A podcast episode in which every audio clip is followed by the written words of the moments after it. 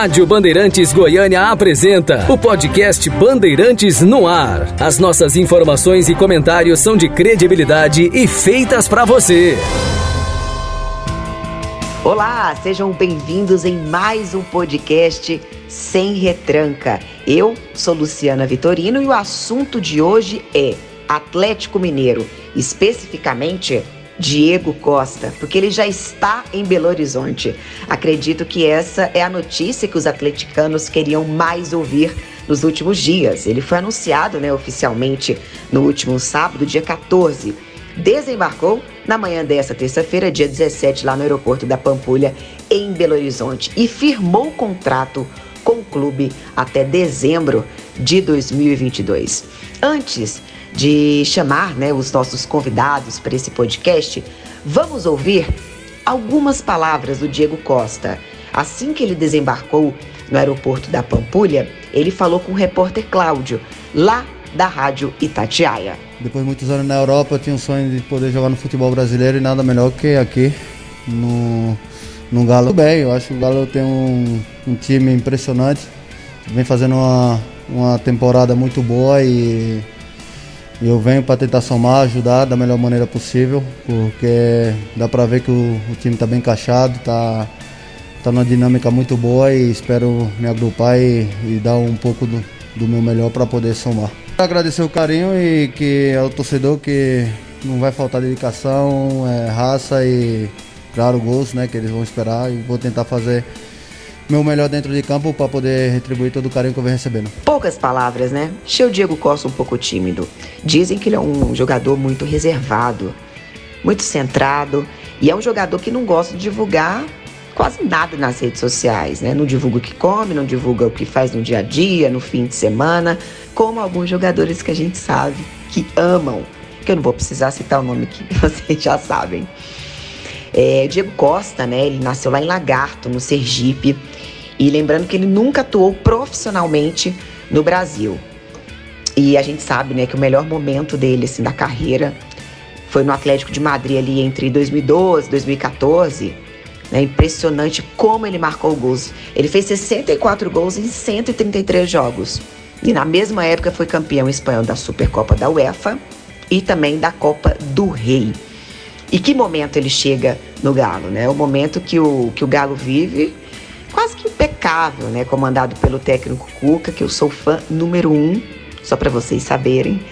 E além de liderar a Série A do Campeonato Brasileiro, um título que não conquista há cinco décadas, segue firme na Libertadores, né? O time mineiro também está assegurado nas quartas de final da Copa do Brasil, cujo primeiro jogo será na próxima quarta-feira contra o Fluminense no Rio de Janeiro.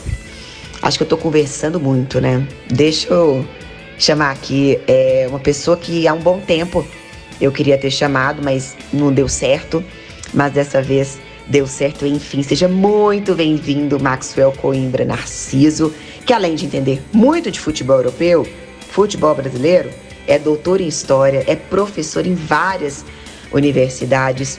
Então, Maxwell, Jadir, Primeiro aqui, eu quero te perguntar se o Diego Costa, né, ele pode dar certo no Galo. Lembrando que ele está oito meses sem entrar em campo.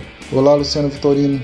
Bom, eu gostaria de tecer algumas palavrinhas aqui acerca do Diego Costa e sua, suas possibilidades aqui no Brasil. Eu particularmente acredito que ele dará certo por conta de duas características. Primeira característica é que ele é um jogador muito, creio que tanto jornalistas quanto o público em geral consegue perceber isso muito bem. Ele é um jogador muito reservado, então pressupõe-se né, que ele é, é bastante profissional, se cuida e se preserva. E nós sabemos que jogadores que fazem isso conseguem prolongar um pouquinho a, a carreira. É, e outra questão é que, por outro lado, eu também acredito nas questões técnicas. O Diego Costa ele é um jogador é, tecnicamente muito bom, e também ele é um jogador que gosta muito de vencer. Então eu creio que essas são características muito importantes e que no que diz respeito à qualidade técnica, ele se sobressairá aqui no Brasil. Quando o Hulk chegou ao Brasil, me perguntaram, né, em conversas, me perguntaram acerca das possibilidades de sucesso. Eu disse que as possibilidades de sucesso do Hulk eram 100%, né? porque ele é um jogador muito acima da média para o futebol brasileiro. O Diego Costa ele é um jogador tecnicamente muito bom e também ele se encaixa muito bem no estilo que o Cuca gosta. Então ele tem todas as possibilidades para dar sucesso, para ter sucesso. Obviamente, né, tem também a possibilidade do não sucesso, seria por conta, é, paradoxalmente, por já pegar um, um time pronto um time muito bom. Então ele tem que se encaixar nesse time e o time não vai jogar em função dele, tal como nós já vimos outros esquemas táticos. Apesar que ele tem uma doação muito grande também para as perspectivas táticas, tal como foi nos dois últimos clubes que ele jogou, que na verdade foram três, duas passagens no, no Atlético. E por outro lado também é, existe, pode haver algum tipo de é, marcação ou algum tipo de interpretação um pouco diferente no início da sua chegada por conta da forma como ele joga. Né? E eu digo isso por conta dos árbitros mesmo, porque nós veremos que ele tem uma forma, digamos, muito ríspida de atuar. Mas eu particularmente acredito muito no sucesso do Diego Costa por conta das suas características pessoais e por estar adentrando em um dos dois melhores elencos do Brasil. Eu também, Maxwell, quero que o Diego Costa dê certo no Galo. Os atleticanos estão carentes de títulos e eu acredito que o, o time do, do, do Atlético Mineiro, se não conquistar um título de peso esse ano, para mim vai ser um fiasco. Na boa. Muito obrigada, Maxwell, pela sua participação. Eu quero que você volte mais vezes, tá bom? Abraço. Agora, tem uma questão nessa chegada do Diego Costa, né, que o Cuca precisa resolver. Eu não sei se você se lembra, mas quando o Hulk chegou, teve aquele começo, né, de entreveiro com o Cuca, né?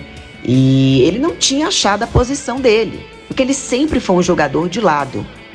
E que começou a jogar e virou o Hulk de hoje, que está decidindo jogos, que já marcou sete gols atuando centralizado, como centroavante, como atacante, que é a posição do Diego Costa. E o Diego Costa, ele não sabe fazer esse jogo de lado. Então, para os dois jogarem juntos, o Hulk vai ter que ir para a posição do Atlético Mineiro, que ele rendeu menos. Para encaixar o Diego Costa, ele tem que ir para o lado. Então, tá aí uma questão para o Cuco resolver e talvez não seja tão simples. É, vamos lá. Mais uma pessoa aqui para participar com a gente. Matheus, estava com saudade de você, Matheus. Que bom que você voltou, teve um tempinho para participar aqui no podcast Sem Retranca. A gente sabe que com a chegada do Diego Costa, né, o Atlético Mineiro tem inúmeros atacantes. Tem o Hulk, tem o Diego, tem o Nath Fernandes, tem o Savarino, tem o Queno, tem o Vargas, tem o Sacha. E para você, Matheus, hoje o Atlético Mineiro tem o melhor ataque do Brasil? Fala Luciana, mais uma vez aqui para falar de futebol e dessa vez o assunto Atlético Mineiro envolve Copa do Brasil, Série A, Libertadores e disputa por hegemonia com o Flamengo. Já deixa o Palmeiras de fora e aí ao longo da conversa aí você vai entender o porquê. Olha, não dá para falar que o ataque do Atlético já é o melhor do Brasil. Não é hoje. Tem jogadores e tem toda a possibilidade de ser o melhor ataque em breve. Mas o melhor ataque do Brasil e da América do Sul hoje ainda é o do Flamengo. Não só pelas peças de qualidade, mas também pelo entrosamento, pela sequência, pelo poder de decisão que todos os jogadores juntos conseguiram criar ao longo desses três anos. Manteve um ritmo, manteve um esquema mantiveram os jogadores. Quando um cai de ritmo, o outro consegue superar a queda de ritmo, como a gente está vendo o Everton Ribeiro, que para mim há seis, sete meses não joga nada. E mesmo assim a habilidade dos outros camufla as deficiências do Everton Ribeiro. E sem contar que o Flamengo hoje tem dois craques de nível europeu, Arrascaeta e Gabigol. O Atlético tem ótimos jogadores no ataque, é Nath Fernandes, Savarino, Hulk, o Zaratio que está jogando demais, o Vargas, que erra muito, mas é um grande jogador, e agora o Diego Costa. É, é, é, é muito mais opção, talvez a mesma quantidade de opção que o Flamengo. Não dá nem para falar que tem mais, porque o Flamengo tem no banco Pedro, Vitinho e Michael, que sempre fazem alguma coisa de diferente quando entram. Mas para mim, quem não joga mais no Atlético, Marrone, Sacha, Keno e Tietê. Esses aí são jogadores que vão jogar o Campeonato Mineiro. Não vai ter grande espaço para eles entrarem a partir de agora. Aí a gente tem na defesa, eu tava falando que o, o Flamengo não tem defensores para segurar o ataque do, do Atlético Mineiro, né? Só puxando esse assunto de defesa rapidinho. O, o Atlético tem na defesa Natan, Júnior Alonso, Arana na, na esquerda. A direita fica um pouco capenga, mas mesmo assim consegue jogar. Para mim, a defesa do Atlético é bem melhor que a do Flamengo. E aí a gente vendo ainda analisando o ataque do Atlético Mineiro contra o River Plate, último jogo, foi um passeio. Foi 3 a 0 e 3 a 0 foi pouco. O Vargas perdeu chances incríveis. Agora a gente vê que um time que está rendendo demais com o Hulk, com o Zaratio, é, é, um time comandado pelo Cuca, só que o Cuca agora se vê dirigindo um Fórmula 1. Muito diferente daquele conceito de superação, de eu acredito, que fizeram o time vingar em 2013. Aquela Copa Libertadores de 2013 do Atlético foi um acaso. Foi um ponto fora da curva, foi aos trancos e barrancos. O Atlético em nenhum momento mostrou que era o melhor time da América. Foi conseguindo quebrar barreiras no peito e venceu a Libertadores. E é assim que se vence Libertadores. Hoje, o Cuca precisa fazer muito menos, precisa se, se esforçar muito menos e está muito próximo de já virar o maior técnico da história do Atlético. Esse time vai conquistar um título. Eu acho muito difícil o Atlético não conquistar um título. E o Cuca, depois de vencer aquela Libertadores em 2013, levando mais um título agora, já se torna eh, cravado na história do Atlético. O investimento foi, que foi feito não só pelo Atlético, mas também pela patrocinadora MRV é um investimento astronômico, mas parece que criou um ambiente que é ótimo. Torcemos para não entrar no, no mesmo caminho do Cruzeiro, né? não querendo é, favorecer um rival diante do outro, mas o Cruzeiro mostrou o que não pode se fazer no futebol. E aí os investimentos do Atlético, por enquanto, parecem plausíveis, né? Não é uma coisa que encaixaria no fair play financeiro, mas parece que também não é uma loucura como foi feito com, no, no, Cruzeiro e, e, camuflou tudo que explodiu depois. O Cruzeiro foi implodido, né? E o que o Flamengo e o Atlético Mineiro têm em comum em relação a essa montagem de elencos caríssimos é que são timaços que não se desmancham facilmente. São jogadores teoricamente velhos para a Europa, não é aquele jogador de 21 anos que um clube europeu vai pagar milhões e vai querer levar. São jogadores, inclusive, com a idade certa para o alto rendimento, por exemplo, a Rascaeta com 27 anos. Esses jogadores, eles estão na idade de alcançar o alto nível e estão num clube brasileiro nesse momento. E são, são jogadores caros ao ponto de outro clube sul-americano não conseguir pagar. Então, por isso que é uma disputa por hegemonia e Flamengo e Atlético estão na frente dos outros, muito na frente. Palmeiras vai ter que, vai ter que fazer muita coisa diferente para conseguir alcançar o nível desses dois. Thanks, Matheus Medeiros, pela sua participação, sempre com um olhar sagaz. E até a próxima, viu? Eu, eu queria que você fosse fixo aqui no podcast, mas às vezes você some. Mas muito obrigada mais uma vez.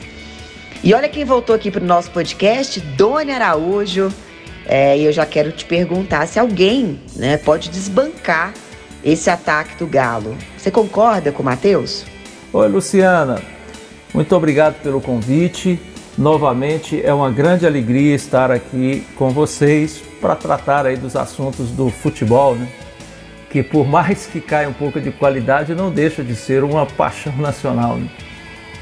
E então, teria o Atlético Mineiro o melhor ataque do Brasil hoje? Olha só, eu acho que tem. Eu acho que tem. É... Especialmente com a chegada do Diego Costa. É claro que isso ainda precisa de uma readaptação do Diego Costa, é, de ver como é que ele está fisicamente, muito tempo parado, de um entrosamento com os companheiros, mas você pô, pode ter uma dupla de ataque formada por Hulk e Diego Costa. Dois jogadores que brilharam na Europa agora recentemente, não, não, não são tão veteranos assim são jogadores que talvez até para alguns poderiam ter vaga na seleção brasileira. Aliás, uma dupla que poderia ter sido dupla de ataque da seleção brasileira nos últimos anos. Não sei nem se não foi por alguns minutos durante algum jogo daqueles amistosos ou mesmo valendo alguma coisa, não me lembro. Aí você tem para complementar isso o chileno Vargas, você tem o Keno, que é novo, mas não é tão novo, você tem o Sacha. Quer dizer, é um ataque poderoso. É um ataque poderoso que ainda conta com chegadas de meio como o, o, o Inácio Marques, o Zaratio, o, o Danilo uh, Neves, são jogadores que reforçam ainda esse poderio ofensivo do Atlético Mineiro. Eu acho que quem poderia se aproximar disso é o Flamengo, que também tem um ataque muito poderoso, né? Tem lá dois centravantes de muita qualidade, que é o Gabriel Barbosa, o Gabigol, tem o Pedro, que é muito bom, e você tem o Bruno Henrique, que é muito rápido também. É, o Palmeiras vem logo junto também, mas o Palmeiras já está, na minha opinião, um pouco abaixo, né? São jogadores que também têm, têm certa qualidade, mas não, não vejo como no nível desses aí que a gente menciona do Atlético Mineiro, não. Sem dúvida alguma, é, já é no papel o melhor ataque, e se não é dentro de campo, se ele não está ainda é, como esse melhor ataque, talvez é, se deva a, única e exclusivamente ainda a não estreia do Diego Costa. E a gente vai ver como é que ele está, como é que não está e se isso tudo vai dar liga. Eu acredito que vai dar. E isso nos leva ao outro assunto que você é, me perguntou. É, com tudo isso, é um vexame se o Atlético Mineiro não ganhar nenhuma das competições que ele está disputando? Eu não sei se é um vexame mas eu sei que é muito contraproducente. O Atlético Mineiro me parece que está usando um modelo é, de, de, de, suporte financeiro parecido com o do Palmeiras, né? Uma pessoa que se coloca como uma espécie de mecenas e fica investindo ali, não se sabe muito bem com que interesse, é, e vai né, meio emprestando dinheiro, meio que dando dinheiro, não sei exatamente como é que funciona isso, mas a gente precisa entender que o Atlético Mineiro é, com essas contratações, é, aumentou demais a dívida dele. Hoje é o clube do Brasil que mais deve, já ultrapassou em muito um bilhão de reais. E se isso não se resultar em títulos e títulos importantes, não vai, não vai dar certo. A coisa vai degringolar, porque para montar um time caro desse, para gastar esse dinheiro todo, é preciso ganhar competições importantes. E que competições são essas? É, é, é Campeonato Brasileiro, Copa Libertadores. Não, não, adianta, nem Copa do Brasil não é o suficiente para um investimento desse. Campeonato Mineiro, então, nem se fala. O que se espera do Atlético Mineiro é que ele seja campeão brasileiro e campeão da Libertadores, ou pelo menos campeão de uma dessas competições. É, eu não diria que se não ganhar é um vexame, porque a gente vê que tem aí um adversário poderoso no Flamengo, esse time do Palmeiras também é muito qualificado, embora às vezes deixa a desejar, é, fica devendo né, dentro de campo, mas é um, um, um, time poderoso. E assim, então não, não diria que é um vexame. Agora, para o negócio, para o dinheiro que está colocando, para o futuro do Atlético Mineiro, se não conseguir ganhar um título importante com esse time que está sendo montado aí, vai ser algo muito ruim, viu, Luciana? Com certeza, muito ruim e é, sem dúvida alguma, favorito, tanto para o Campeonato Brasileiro como para o Campeonato é, para a Taça Libertadores. O Atlético está aí. Ele chegou, está é, tá bem no, no, no, nas, nessas competições e é um candidato fortíssimo ao título, que tem que vir, porque se não vier, vai ficar muito esquisito essa grana toda que o Alvinegro lá de Minas Gerais está gastando. Luciana. Muito obrigada, Doni. Muito obrigada, Maxwell. E muito obrigada Matheus, por vocês terem participado do nosso podcast Se Retranca, falando tudo do Atlético Mineiro, tudo do ataque do Galo, que para mim eu ainda não falei, mas sim, é o melhor ataque do Brasil. Mas tem que ter título. Sem títulos, acredito que será um fiasco é, essa temporada do Galo. Quero agradecer mais uma vez todos que nos acompanha aqui no podcast Se Retranca e a gente volta sábado que vem. Um grande beijo. Tchau. Você acompanhou mais um episódio do podcast Bandeirantes no Ar.